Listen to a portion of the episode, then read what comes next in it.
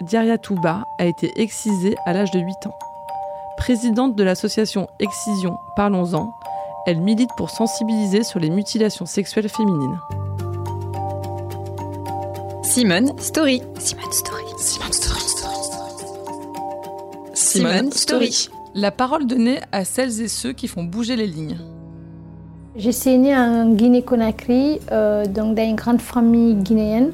De l'âge de 2 ans à 10 ans, c'est ma grand-mère qui m'a élevée en Guinée. Elle m'a élevée dans le valeur africain, le valeur traditionnel. Donc un matin, elle m'a dit d'accompagner une dame qui était venue la voir. On m'avait rien expliqué.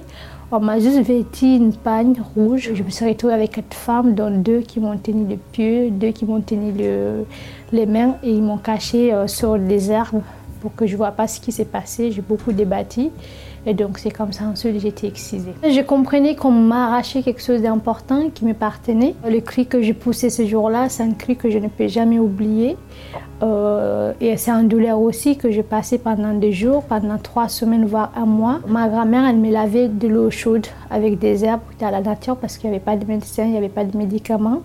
Euh, elle m'a soignée comme elle l'a pu. Surtout, elle m'expliquait qu'il fallait marcher droit, il fallait marcher les pieds écartés pour ne pas avoir mal. Et j'ai beaucoup saigné.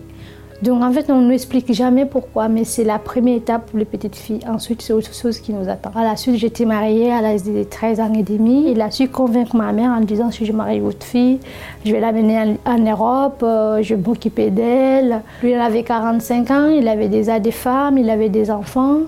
Moi, on m'avait jamais rien appris de comment occuper une maison, comment être avec un homme, l'intimité entre l'homme et femme.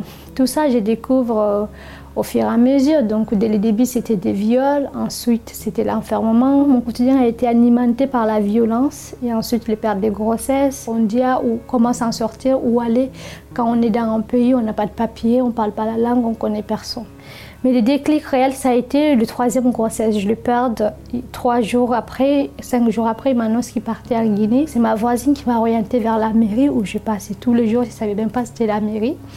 Euh, je tombais sur une dame qui était très gentille à l'accueil. Elle m'a aidé à appeler les assistantes sociales. Je me suis rendu compte que l'excision, c'était quelque chose euh, de pas bien, de révoltant à l'âge de 20 ans. Les gens me disaient Oui, mais madame, euh, c'est atroce, c'est barbare ce que vous avez vécu. Je ne comprenais pas, en fait.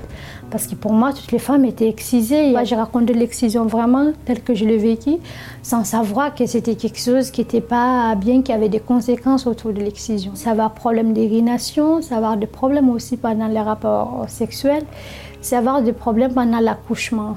Et pendant les règles aussi, il y a des femmes qui ont beaucoup de règles abondantes, liées avec l'excision. Les conséquences sont énormes. Aujourd'hui, j'ai une petite fille qui a 3 ans, euh, je n'en parle pas encore, mais en tout cas, c'est à cause d'elle aussi qui détermine mon engagement parce qu'elle ne sera jamais excisée. Je ne suis pas animée par la colère, mais je suis animée pour faire changer les mentalités. Je suis animée pour porter cette voix-là au nom de toutes les femmes qui ont poussé le même cri que moi pour, que, pour dire qu'il est temps que tout ça arrête.